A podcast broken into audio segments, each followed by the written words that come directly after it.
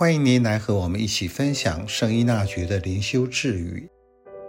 四月十一日，向往在主葡萄园工作的人，应当以谦虚和自我轻视的态度对待艰难和困苦的事。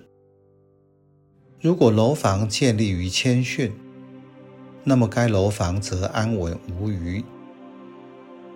身为国民，您了解自己的权利和义务吗？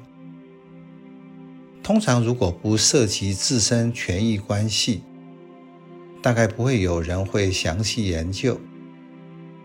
同样的，如果人认为自己只是教友，信仰生活大概只会在意是否满全十诫和教会四规而已。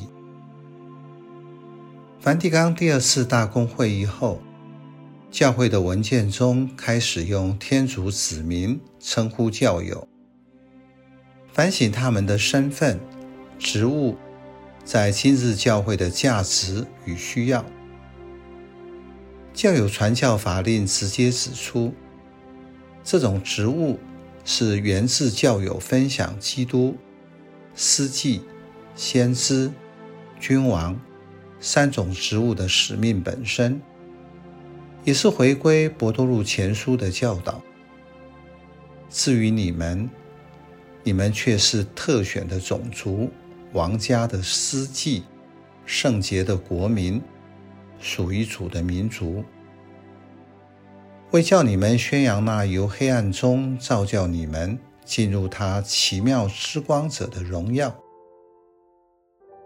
所以在主的葡萄园工作领域，已经不只是在教堂服务或教会机构内工作，个人生活的领域就是主的葡萄园。因此，天主子民想献身于主的葡萄园工作，所依靠的不是因为念过神学、拥有文凭或证照。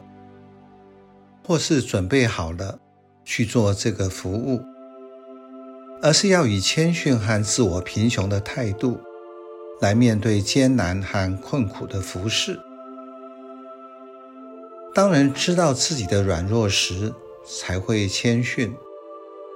他不凭自己的能力，而是依靠天主的召唤和恩宠去服务。这是一个超越自我的态度。